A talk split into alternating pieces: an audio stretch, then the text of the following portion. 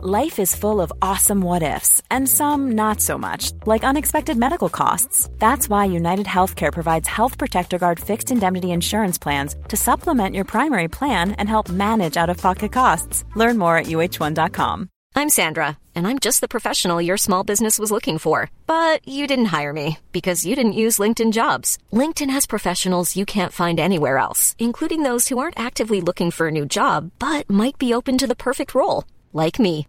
In a given month, over 70% of LinkedIn users don't visit other leading job sites. So if you're not looking on LinkedIn, you'll miss out on great candidates like Sandra. Start hiring professionals like a professional. Post your free job on linkedin.com/people today.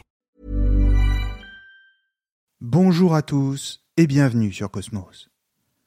Je n'ai jamais été un très bon joueur d'échecs. Pourtant, j'aurais bien aimé car j'ai toujours éprouvé une sorte de fascination pour ce jeu. J'ai toujours été attiré par le mystère qu'il dégage, avec son plateau de 64 cases, où tout peut arriver, où l'on peut donner naissance à toutes les combinaisons. C'est peut-être parce qu'ici, les mathématiques et l'imagination se rencontrent, tout comme le déterminisme et la liberté, la rationalité et la poésie. D'ailleurs, je ne suis pas bien sûr qu'il ne s'agisse que d'un simple jeu. Certains y voient beaucoup plus que cela. Ils y jouent comme s'il s'agissait de la chose la plus importante du monde, comme si leur destin en dépendait, et même comme s'ils y voyaient autre chose, d'invisible aux yeux du profane, et que seul pouvait déchiffrer. Une personne normale ne peut voir que deux ou trois coups à l'avance. Un maître une centaine peut-être. Mais un champion du monde, lui, qui voit-il exactement? Se pourrait-il qu'il ait le pouvoir de deviner l'avenir Et même mieux, de le faire basculer à son avantage Tenir son destin entre ses mains? Ne serait-ce que le temps d'une partie? Serait-ce cela le secret du jeu? Et si c'est cela, alors que reste-t-il aux joueurs? Quand la partie s'achève. Le jeu n'est-il pas à la fois vital et pourtant vain et futile, comme si tout était joué d'avance, comme si tout était déjà perdu. Et à ce compte-là, alors à quoi bon jouer? C'est étrange de voir comme les questions concernant les échecs sont les mêmes que celles qui portent sur la vie elle-même. En un sens, les échecs, c'est la vie. Mais peut-être est-ce moi qui m'égare et qui donne aux échecs une dimension métaphysique qu'ils n'ont pas. Je ne crois pas pourtant, car il est certain que cette dimension a été exploitée, dans l'histoire de l'art d'abord, où l'on trouve, notamment au Moyen Âge, des représentations des hommes en train de jouer aux échecs contre la mort.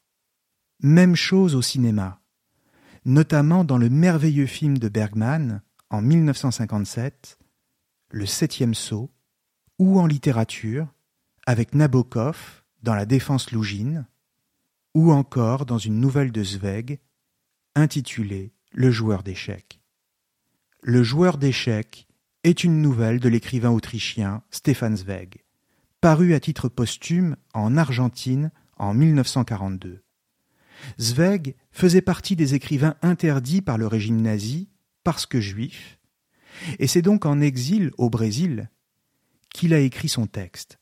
Celui-ci ne sera donc édité en langue allemande qu'en 1943 par une maison d'édition spécialisée dans les écrivains germanophones en exil, laquelle était basée à Stockholm. Mais alors, de quoi s'agit-il exactement? L'action se déroule en 1939 sur un paquebot entre New York et Buenos Aires. Le narrateur, dont on ne sait rien, sinon qu'il est autrichien, comprend dès le moment où il embarque qu'un bien étrange personnage, poursuivi par des journalistes et des photographes, se trouve sur le navire.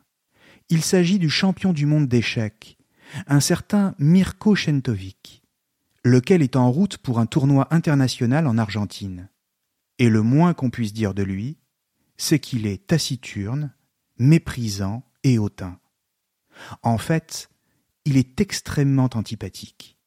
C'est un génie des échecs, certes, devenu champion du monde à seulement vingt ans, mais en réalité, il est méprisé par le milieu dans lequel il évolue, ainsi que par les journalistes, pour ses origines paysannes et son manque d'éducation et de culture. Comme le dit Zweig, il est facile de se prendre pour un stratège exceptionnel quand on ne sait pas qu'avant soi, il y a eu Napoléon. Et c'est un fait qu'il ne connaît rien, qu'il n'a jamais lu de livre, et que son horizon est limité à 64 cases et rien de plus.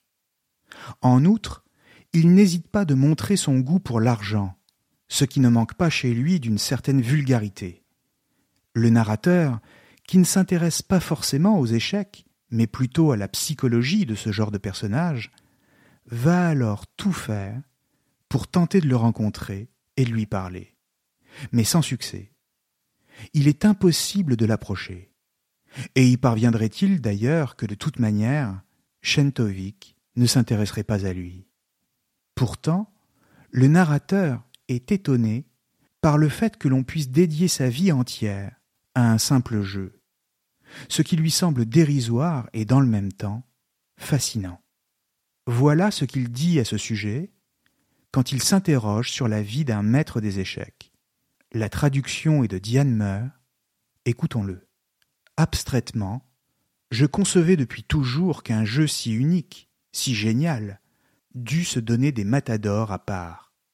Mais comment concevoir la vie d'un être doué de pensée, pour qui le monde se réduit à l'étroite plage séparant les noirs et les blancs, qui ne recherche ses grands triomphes que dans les allées et venues, les avancées et les reculs de trente-deux pièces, pour qui l'invention d'une ouverture nouvelle, à l'aide du cavalier et non du pion, constitue déjà un haut fait, et la garantie d'avoir son petit coin d'immortalité quelque part dans un manuel d'échecs.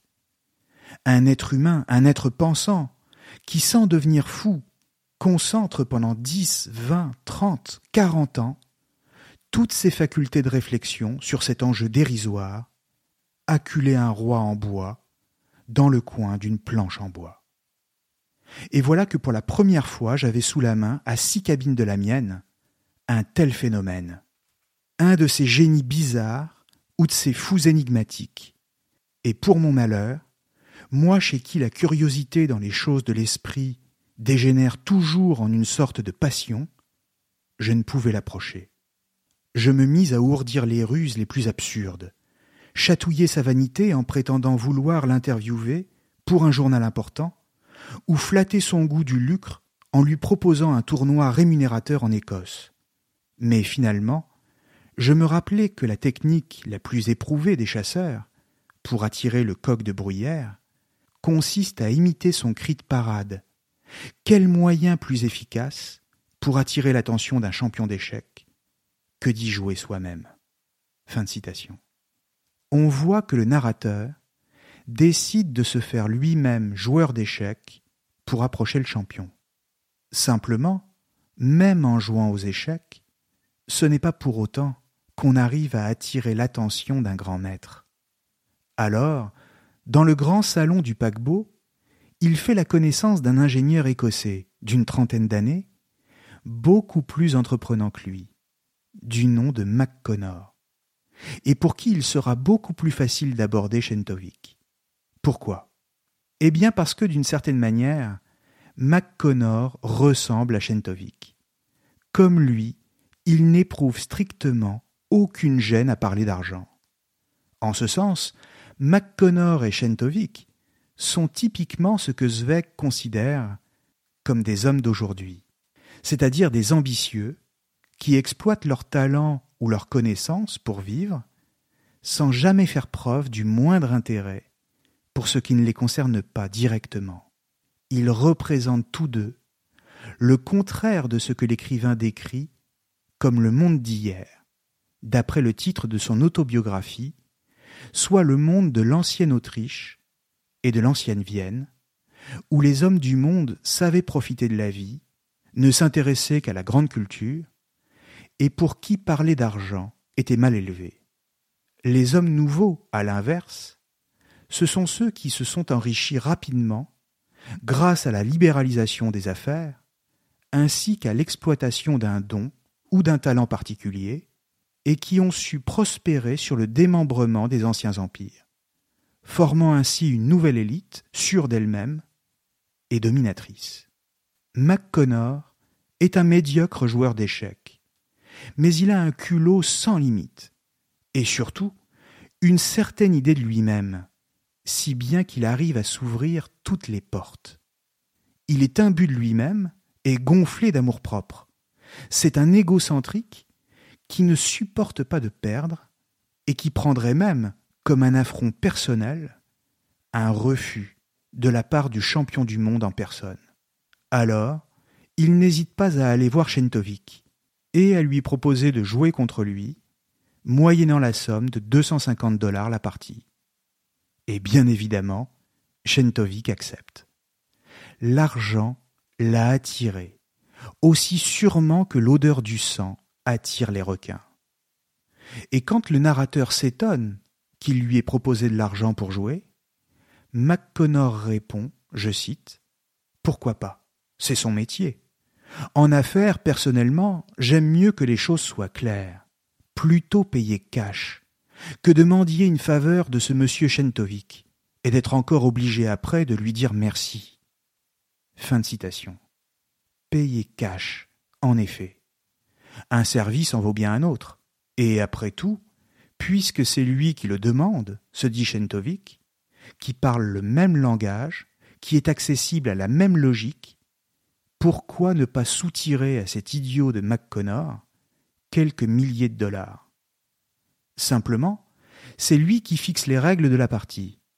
Il jouera seul contre une équipe de plusieurs passagers sur un seul échiquier ira s'asseoir à une autre table après avoir joué chaque coup, et le temps de la réflexion pour jouer sera limité à dix minutes. Sur ce, aucun problème, tout le monde est d'accord, et le remercie même pour leur accorder un tel honneur. Il faut dire qu'une occasion pareille ne se présente pas tous les jours, c'est-à-dire jouer contre un champion du monde. Voilà comment Zweig décrit l'arrivée du champion et son attitude envers ses adversaires. Écoutons-le. Le champion se fit attendre dix bonnes minutes. Il est vrai que son entrée en scène n'en eut que plus d'aplomb. Il s'approcha tranquillement de la table. Sans se présenter, Vous savez qui je suis, et je ne tiens pas à savoir qui vous êtes, semblait-il nous signifier par cette impolitesse. Il entreprit avec une sécheresse d'expert de régler les questions pratiques. Il serait futile de raconter la partie. Bien entendu, nous fûmes battus, à plate couture, et ce dès le vingt-quatrième coup. Qu'un champion du monde n'ait aucun mal à vaincre une demi-douzaine de joueurs moyens ou médiocres n'avait rien de très étonnant. Ce qui nous agaçait tous, c'était la hauteur avec laquelle Shentovic nous le faisait sentir. Chaque fois, il affectait de regarder à peine l'échiquier, sans nous accorder plus d'attention que si nous avions été nous-mêmes des pièces de bois inertes.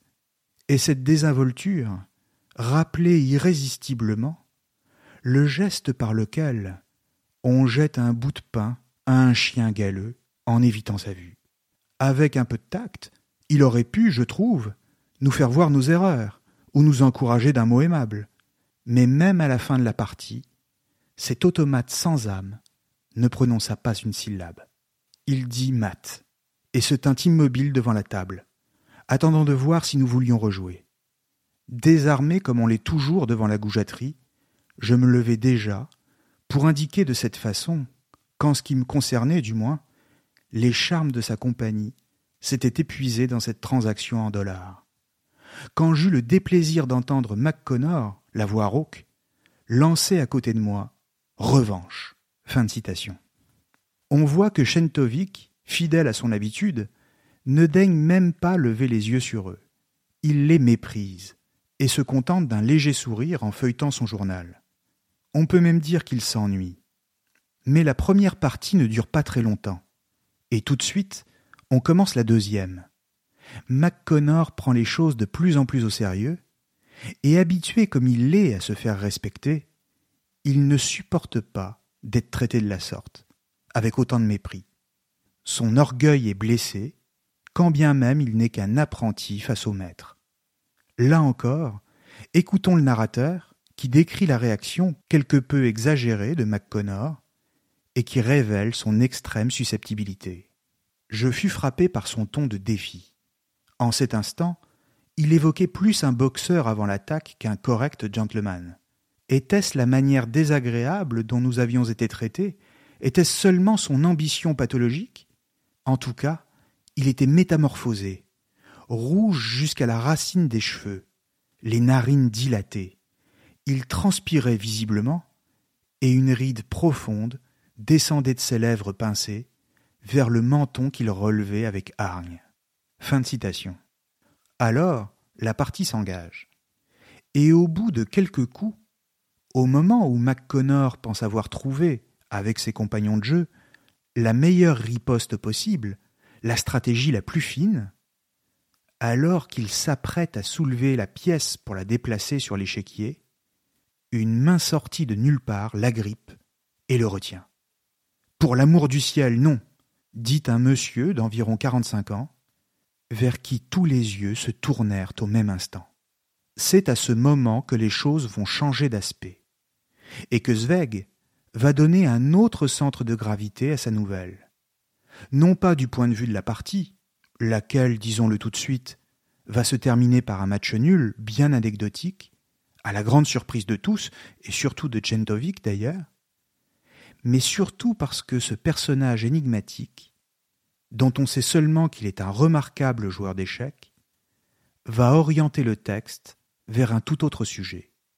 Remarquons ici que c'est une technique habituelle chez Zweig, et qu'il l'avait déjà mise en œuvre dans ses précédentes nouvelles. Cette technique consiste à donner un récit cadre, celui que je viens de rappeler en l'occurrence, et à y insérer une autre histoire, avant de revenir ensuite à la première. Ou si vous préférez, Zweig commence par détourner notre attention en nous racontant une histoire et en nous faisant croire que c'est là que se trouve le véritable sujet de son texte. Et ainsi, c'est quand nous sommes plongés dans le fil de sa narration que d'un coup, il nous en sort pour nous montrer ses véritables intentions. En tant que lecteur, nous sommes placés dans la même situation que ceux qui se sont jusque-là pressés autour de l'échiquier pour regarder jouer Shentovic, un peu comme on regarderait Kasparov ou n'importe quel grand maître. Et tout à coup, quelque chose se produit, une sorte de coup de théâtre, afin que nous levions les yeux sur le vrai sujet de la nouvelle. Le renversement de perspective dans la narration est d'une efficacité redoutable car elle ravive encore plus l'intérêt du lecteur qui veut comprendre où cela va le conduire. En l'occurrence ici, ce qui intéresse l'auteur, ce n'est pas du tout Shentovic, mais plutôt ce mystérieux joueur d'échecs qui se présente comme maître B. Mais alors, qui est maître B?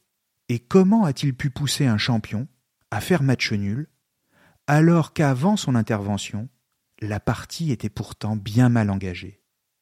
Et surtout, de quoi Zweig veut-il nous parler si les échecs ne sont pas, en eux-mêmes, le véritable sujet de la nouvelle, s'ils ne sont finalement qu'un prétexte, ou plutôt s'ils ne sont que le symbole d'autre chose vers lequel il s'agit pour nous de lever les yeux. Pour le comprendre, il faut garder à l'esprit que Zweig est alors au début des années 1940, un écrivain en exil, comme je le disais tout à l'heure. Il a d'abord fui son pays, l'Autriche, un peu après l'arrivée de Hitler au pouvoir en 1933, pour aller vivre à Londres en 1934. Puis, devant les manifestations d'un fascisme à l'anglaise, avec Oswald Mosley notamment, fondateur de l'Union britannique des fascistes, il décide de quitter le Royaume-Uni pour le Brésil en 1936, à Petropolis plus précisément. Zweig craignait d'être déchu de la nationalité britannique qu'il venait d'obtenir si un jour Mosley parvenait au pouvoir. Pourtant, il ne parle que très rarement des événements qui marquent l'Europe des années 30. Seulement dans son autobiographie, Le monde d'hier, encore une fois, et dans cette nouvelle du joueur d'échecs, où il met en scène un exilé autrichien comme lui. Ou si vous préférez, Zweig va nous plonger délibérément dans un contexte politique très contemporain pour lui, ce qui est une manière pour le grand écrivain de parler de son époque et de son pays. Mais alors, comment s'y prend-il?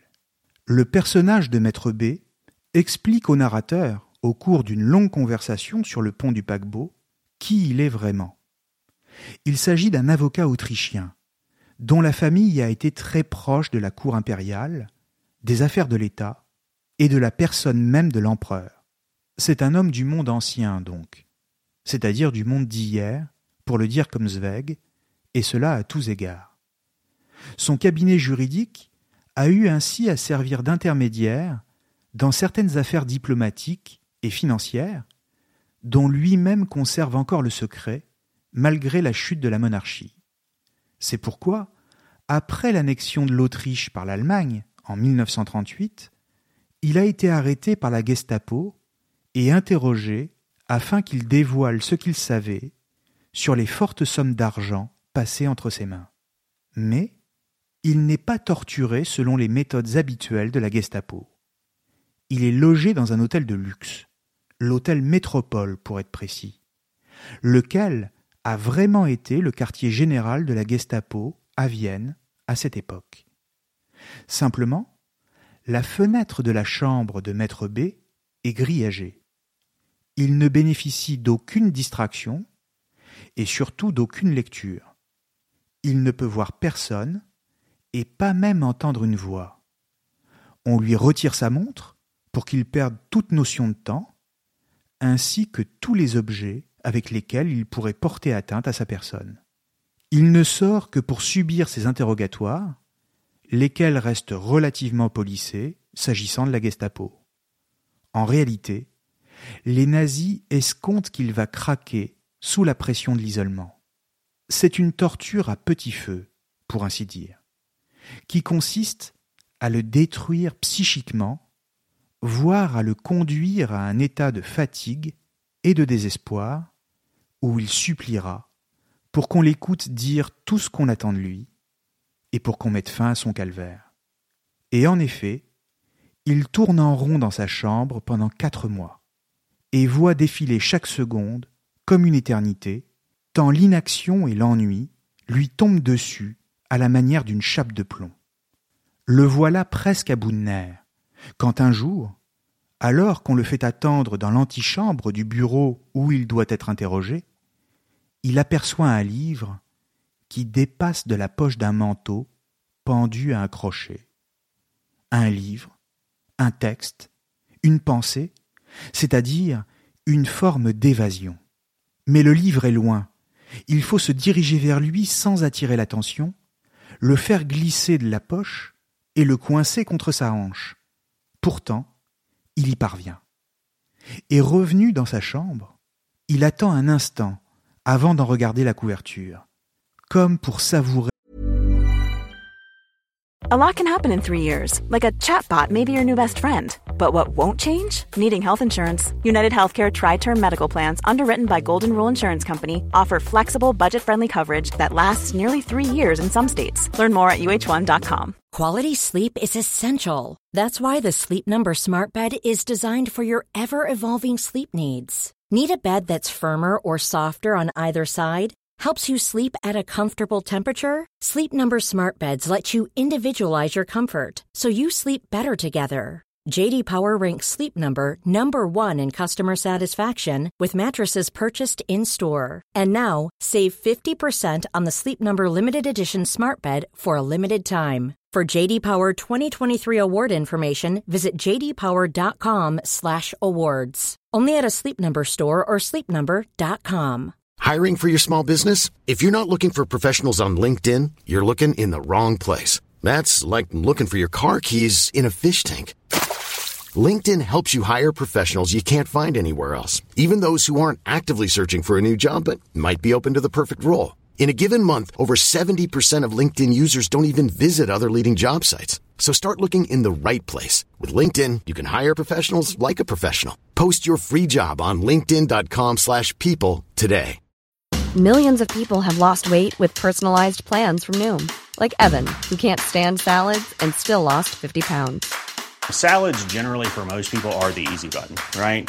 For me, that wasn't an option. I never really was a salad guy. That's just not who I am. But Noom worked for me. Get your personalized plan today at Noom.com. Real Noom user compensated to provide their story. In four weeks, the typical Noom user can expect to lose one to two pounds per week. Individual results may vary. Ce moment où il va enfin sortir de l'ennui. Il espère qu'il s'agit d'un exemplaire d'Homère ou de Goethe, voire à la rigueur du Code civil, car cela lui permettrait de supporter la torture de l'enfermement. Cet espoir n'est d'ailleurs pas anodin, puisque la culture et le droit, la civilisation et la légalité, c'est tout ce que le nazisme nie le plus fortement. Alors, il regarde enfin le livre et, désespéré, découvre qu'il ne s'agit que d'un simple manuel d'échecs contenant la description de 150 parties de grands maîtres. Lui qui est un homme plutôt lettré, il n'y trouve imprimé qu'un langage mathématique. A1, C4, H2. Voilà la langue avec laquelle il va devoir se confronter. Mais à tout prendre, c'est toujours mieux que rien quand il s'agit d'échapper à la folie. Que va-t-il pouvoir bien faire d'un tel livre alors qu'il ne s'est jamais vraiment intéressé aux échecs? Et d'ailleurs, Zweig lui-même, dans son autobiographie, ne parle des quelques parties d'échecs disputées dans sa jeunesse que de façon très évasive. À ce sujet, le personnage de Maître B dit Je n'ai jamais été un adepte sérieux de cet art, pour la bonne raison que je l'ai toujours pratiqué sans y penser, et uniquement pour mon plaisir. Quand je passe une heure devant l'échiquier, ce n'est nullement pour me fatiguer, mais au contraire, pour me délasser de l'effort intellectuel. Fin de citation. Alors que va-t-il faire? Eh bien simplement, il va apprendre les parties décrites dans le livre et les jouer.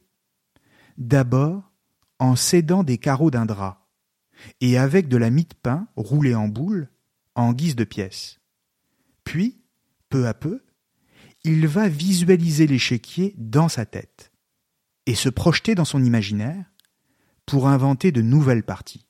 Mais il faut comprendre à quel point la chose est difficile, car non seulement il est nécessaire de se représenter mentalement l'échiquier, se souvenir de la position de chacune des pièces et de leur déplacement au fur et à mesure de la partie, mais surtout, Maître B doit se scinder lui-même en deux instances psychiques pour faire comme s'il n'était pas au courant de sa propre stratégie quand il jouait le coup précédent.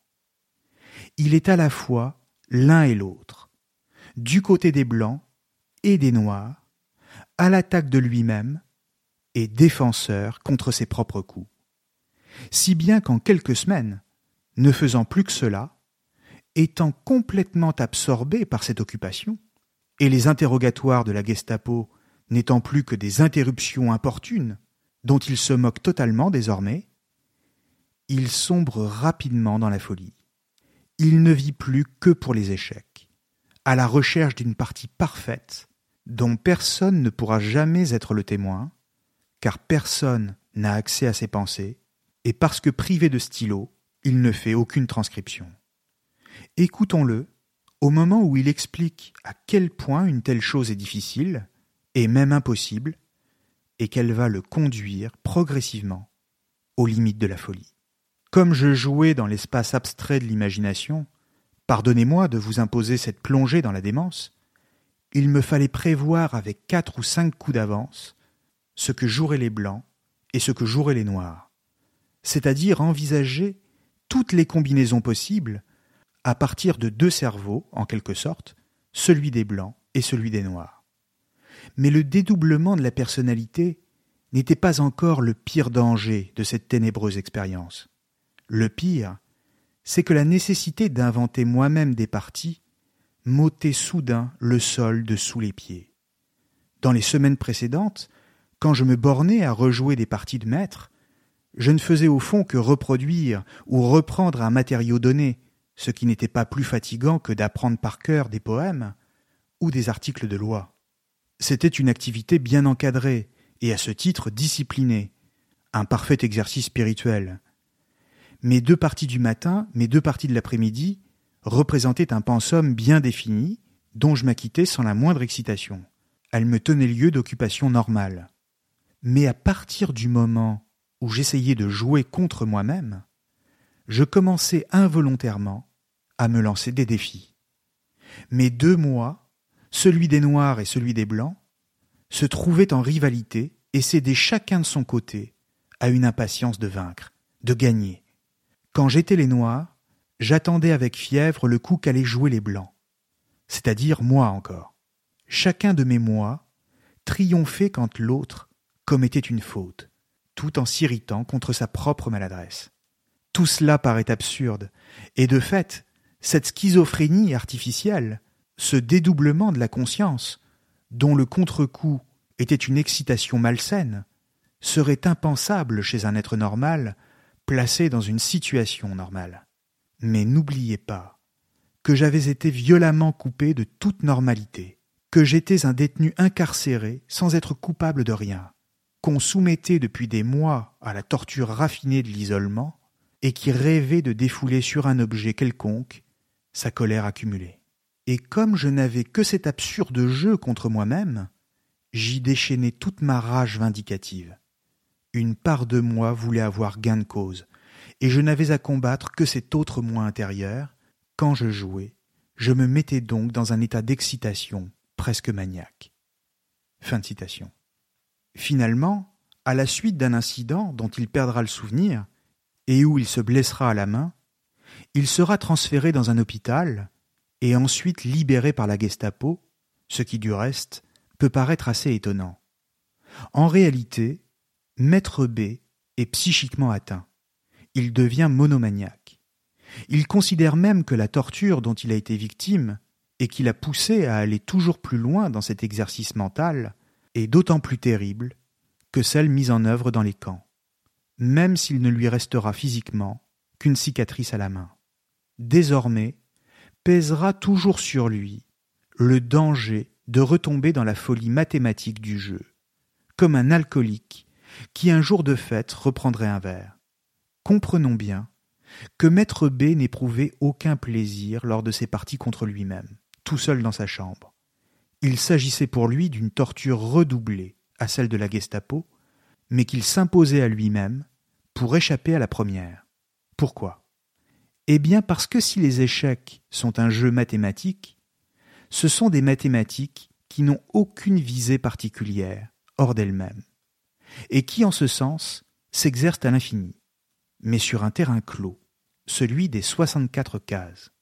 Or, le fait de dominer un adversaire que l'on a face à soi, de l'autre côté de l'échiquier, peut en soi être considéré comme un objectif suffisant pour donner un sens au jeu et ainsi le justifier.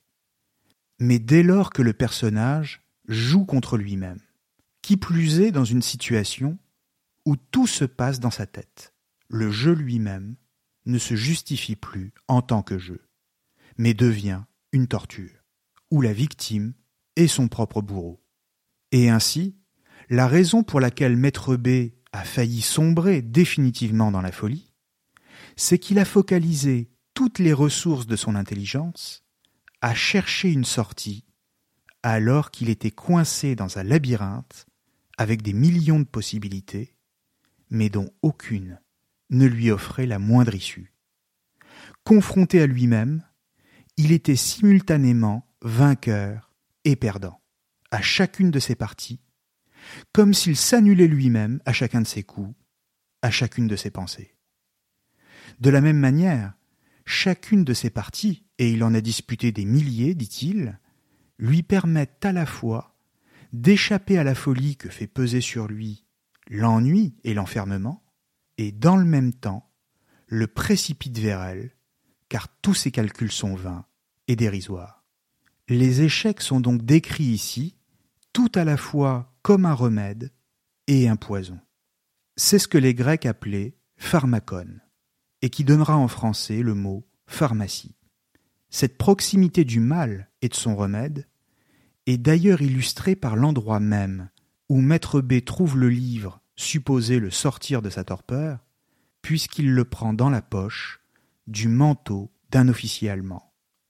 Manière de dire également que les échecs peuvent être joués par n'importe qui, n'importe quel genre de personnage, et qu'ils sont en ce sens à considérer comme un jeu universel, n'appartenant à aucune culture en particulier, mais à toutes en général.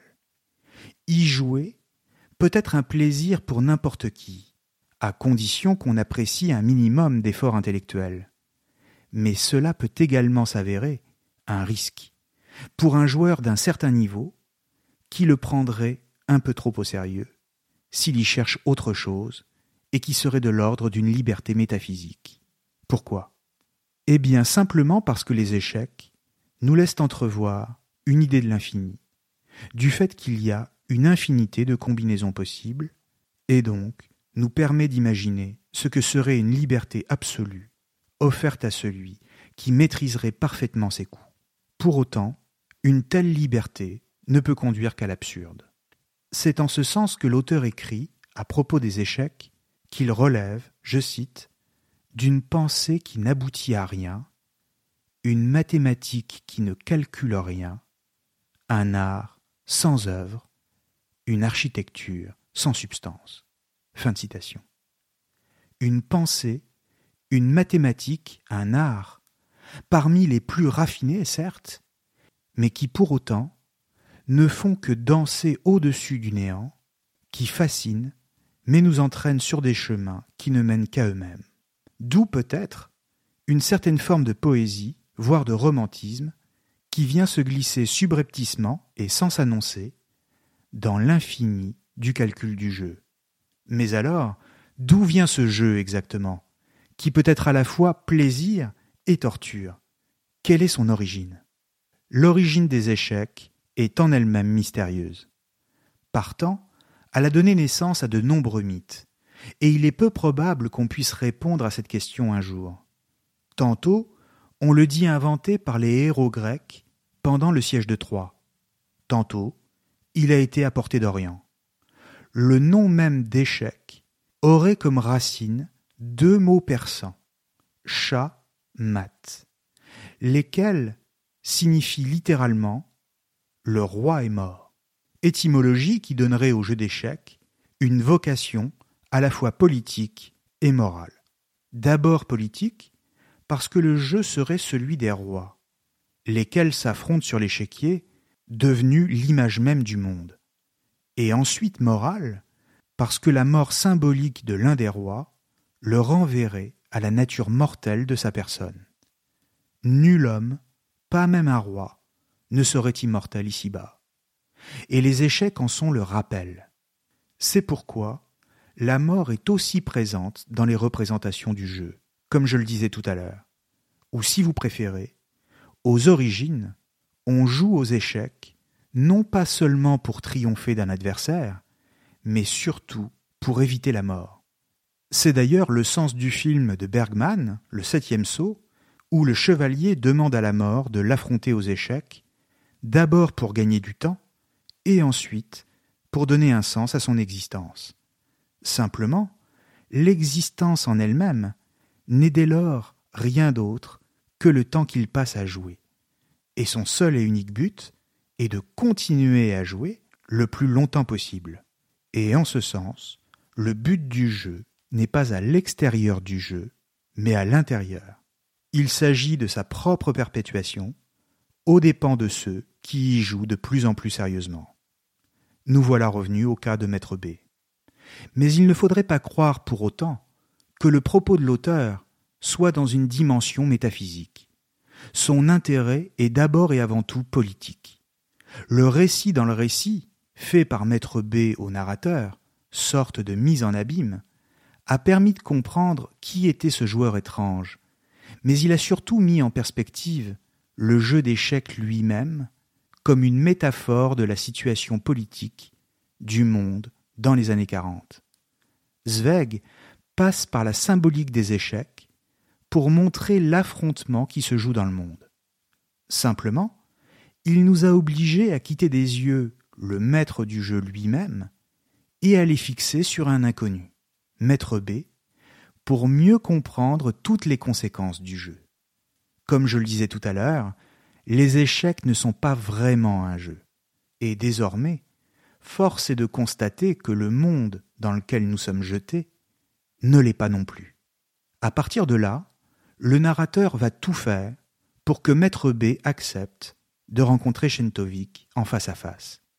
Et ce faisant, peut-être n'a-t-il pas encore compris le risque auquel il l'expose. Car enfin, que se passerait-il si cet homme, victime d'un traumatisme causé par les échecs, prenait place devant un échiquier, et qui plus est, devant un adversaire aussi terrible que Tchentovic? C'est d'ailleurs face à cette interrogation que les médecins ont conseillé à Maître B de ne plus jouer à ce jeu, et même de ne plus y penser. Toute la question est là. Que se produirait-il si tout recommençait? Mais Maître B finit par accepter la confrontation. Évidemment, il s'agira d'un duel au sommet entre un champion du monde et une sorte de génie maudit et obscur des échecs. Sans dévoiler la fin de la nouvelle ici, il est certain que le véritable vainqueur ne sera pas celui qu'on croit, et l'issue de la partie, glaciale, peut laisser présager la fin de Zweig lui-même. D'une certaine manière, Zweig, presque toute sa vie, a été fasciné par la chute des rois et des reines. C'est sans doute pour cette raison qu'il a consacré des biographies à Marie-Antoinette ou à Marie Stuart. C'est sans doute pour cette raison également qu'il met dans la bouche du narrateur ce mot étrange et adressé à Maître B vers la fin du texte, Remember, c'est-à-dire le mot qu'aurait prononcé un autre roi, en l'occurrence Charles Ier d'Angleterre, avant de mourir sur l'échafaud en 1649. Les rois ne sont donc jamais très loin chez Zweig, jusque dans sa nouvelle du joueur d'échecs, la dernière avant de mourir lui-même. Pourquoi? Eh bien parce qu'il regrette un monde qui n'est plus, celui de sa jeunesse, au début du XXe siècle, avant la Première Guerre mondiale et la chute des grandes monarchies européennes. Selon lui, depuis la fin des grands empires, le monde est devenu un échiquier où rien n'est à sa place, comme il le fait dire à Maître B au moment de son affrontement contre Shentovik. Ce monde est en désordre, car les valeurs qui étaient les siennes ont disparu, et les pièces qui le composaient sont désormais dispersées aux quatre vents, remplacées par des démocraties encore fragiles ou des dictateurs, les premières étant souvent l'antichambre des seconds. Zweig n'est pas non plus un monarchiste, et il a souvent été très critique vis-à-vis de la politique menée par les Habsbourg. D'une manière générale, il se tient plutôt à l'écart de la politique. Comprenons donc que le Remember, formulé par le narrateur à la fin du texte, et qui veut dire Souvenez-vous en français, est donc une invitation à nous souvenir d'un monde qui n'est plus, et où régnait encore une certaine douceur de vivre. Un monde où l'on pouvait jouer aux échecs avec légèreté et insouciance. Enfin, c'est un message envoyé à ceux qui le liront après son départ définitif de ce monde, car le manuscrit du joueur d'échecs est daté du 21 février 1942, alors que Zweig met fin à ses jours par empoisonnement ainsi que sa femme le 22 février 1942. La nouvelle de son suicide suscitera la surprise autant en Europe qu'au Brésil, où Zweig était reconnu et célébré comme un grand écrivain, et dont personne, semble-t-il, n'avait deviné la lassitude et le désespoir profond face au monde d'aujourd'hui. Certains y verront même une sorte de fuite, voire de lâcheté, de la part d'un homme qui s'est senti trop faible pour résister au mouvement de l'histoire et qui envoyait ainsi un signal mortifère à tous ceux qui luttaient. Mais enfin, au-delà du suicide de l'homme, ne reste-t-il pas tout de même l'œuvre de l'écrivain qui, elle, contrairement à tous les rois des échecs, ne meurt jamais? Merci à tous et à très bientôt sur Cosmos. Mom deserves the best, and there's no better place to shop for Mother's Day than Whole Foods Market. They're your destination for unbeatable savings, from premium gifts to show-stopping flowers and irresistible desserts. Start by saving 33% with Prime on all body care and candles. Then get a 15-stem bunch of tulips for just $9.99 each with Prime. Round out Mom's menu with festive rosé, irresistible berry chantilly cake, and more special treats. Come celebrate Mother's Day at Whole Foods Market.